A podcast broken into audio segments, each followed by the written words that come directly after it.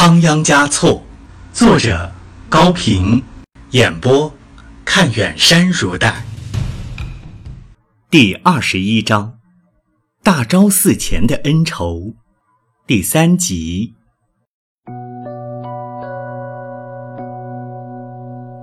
仁增汪母被迫嫁人以后，正像她不爱自己的丈夫一样，也得不到丈夫的爱。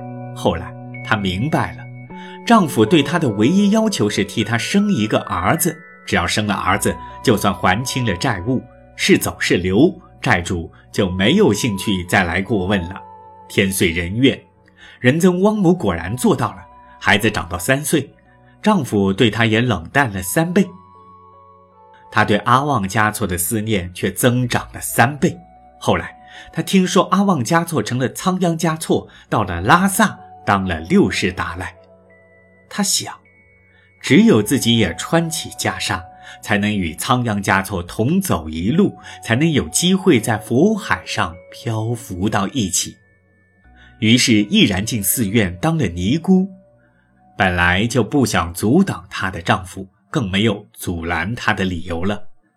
江孜的朗萨姑娘在出嫁以后，替扎青巴家生了一个儿子，又出家当了尼姑。不是被编成藏戏了吗？因为皈依佛法是最光明正大、受人尊敬的行为，尤其对于年轻的母亲，更是难能可贵的。仁增汪母作为错那地区僧尼中的一员，终于有了到拉萨来参加传召活动的机会，但他对于仓央嘉措就是达赖六世的说法，仍是半信半疑。十多天来。他天天自始至终地挤在大昭寺的讲经台前，眼巴巴地期待着达赖出现，却总是失望。他决心坚持到底，等到最后一天。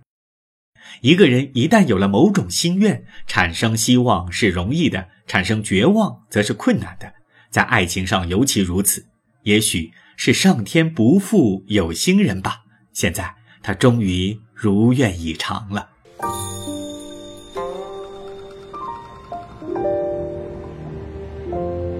当初意外的分离，使他们互相痛苦过、怀疑过、误会过、怨恨过，如今全都过去了。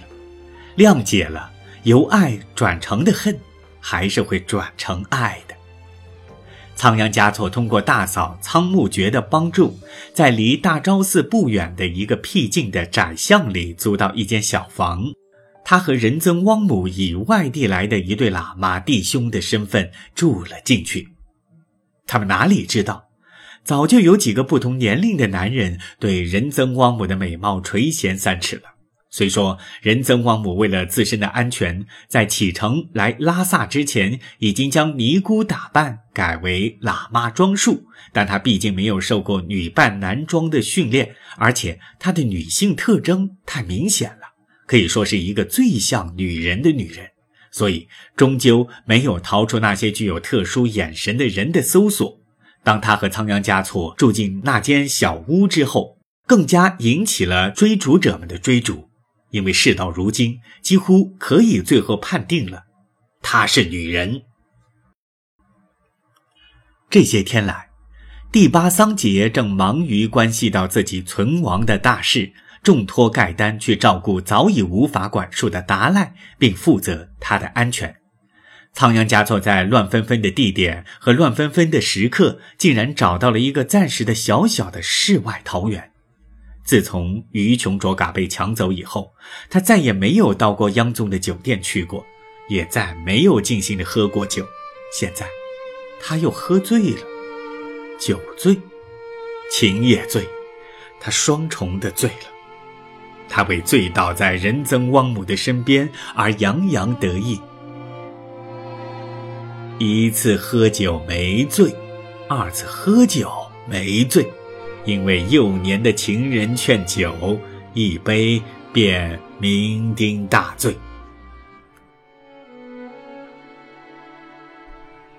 他不愿仁增汪母称呼他达赖佛，让他直呼仓央嘉措。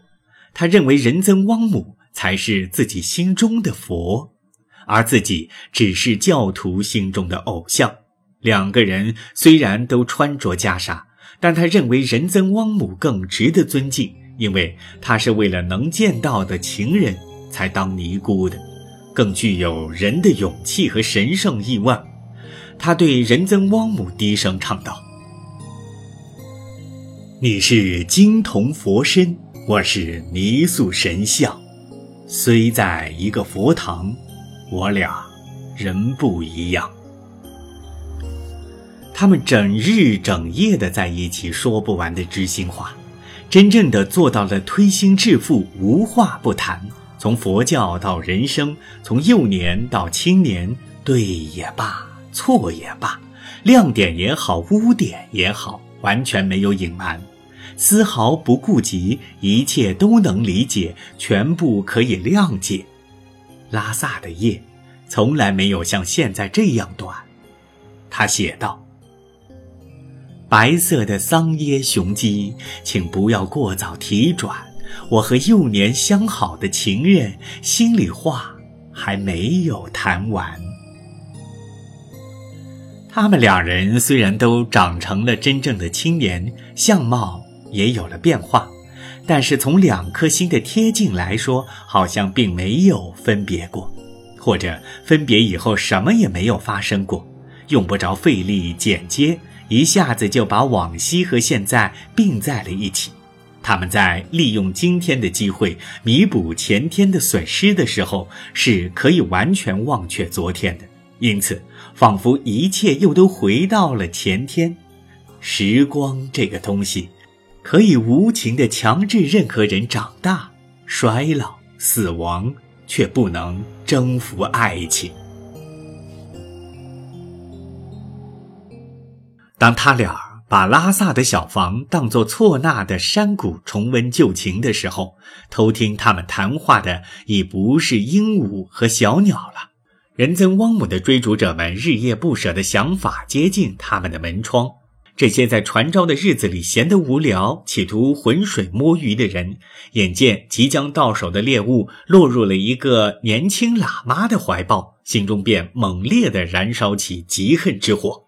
他们自然地结成了联盟，经过短暂的商议，做出了轻率的决定：在夜间冲进去，杀掉男的，抢走女的，必要时可以用维护教规的名义。黑夜，响成一片的狗叫声淹没了密谋者的脚步声。他们握着腰刀，提着绳索，迅速地向仓央嘉措和仁增旺姆居住的小房聚集。他们大约有四五个吧，到了门口，却谁也不肯首先上前破门。其中一个肤色最黄的小伙子挺身向前，举起刀来，晃了晃，说：“看我的！”他用脚蹬了蹬门扇，门扇被紧顶着，于是轻声发出了号令：“大家要像一群牦牛，我说一声‘吉尼松’，就一起扛。”其他人兴奋地答应着。有的挽着袖子，有的紧着腰带，有的拍一拍腰刀。熟睡在房内的仓央嘉措和仁增汪姆，对于门外发生的事情，对于临头的灾难，一点也没有想到，半点儿也没有觉察。当那个领头者的口令喊到“你”的时候，突然从窄巷的入口处拥进一队武士。跑在最前面的一个大吼着：“滚开！”刹那间，那群企图破门的牦牛逃散了，武士们也隐去了。没有冲突，没有流血，没有追击，一切又恢复了平静。只有狗，依然在叫个不停。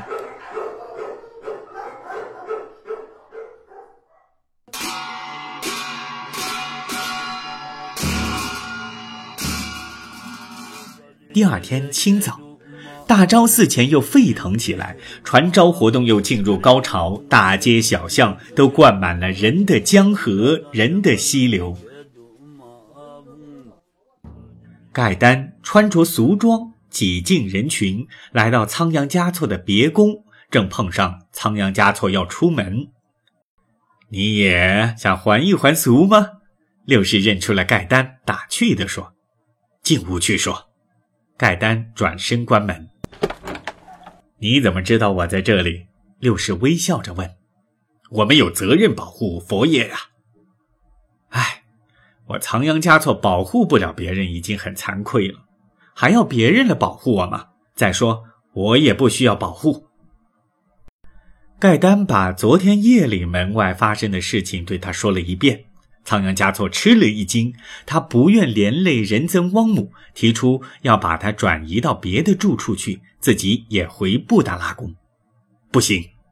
三天之内，您哪里也不要去，就住在这里。”盖丹郑重非常地说，“仁增汪姆也不要出去，你们的饮食自有人按时送来。教门的暗号是，连敲两个五下。为什么？这是怎么回事？”六世迷惑不解地追问着，猜想将有神秘的大事发生。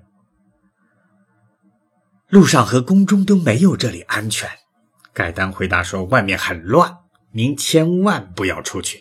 详细情况我也说不清，请不必多问了。”盖丹说到这里，放慢了说话的速度，加重了语气：“这些话是第八亲口叫我禀告佛爷的。”盖丹说完，带着满脸的愁苦走了。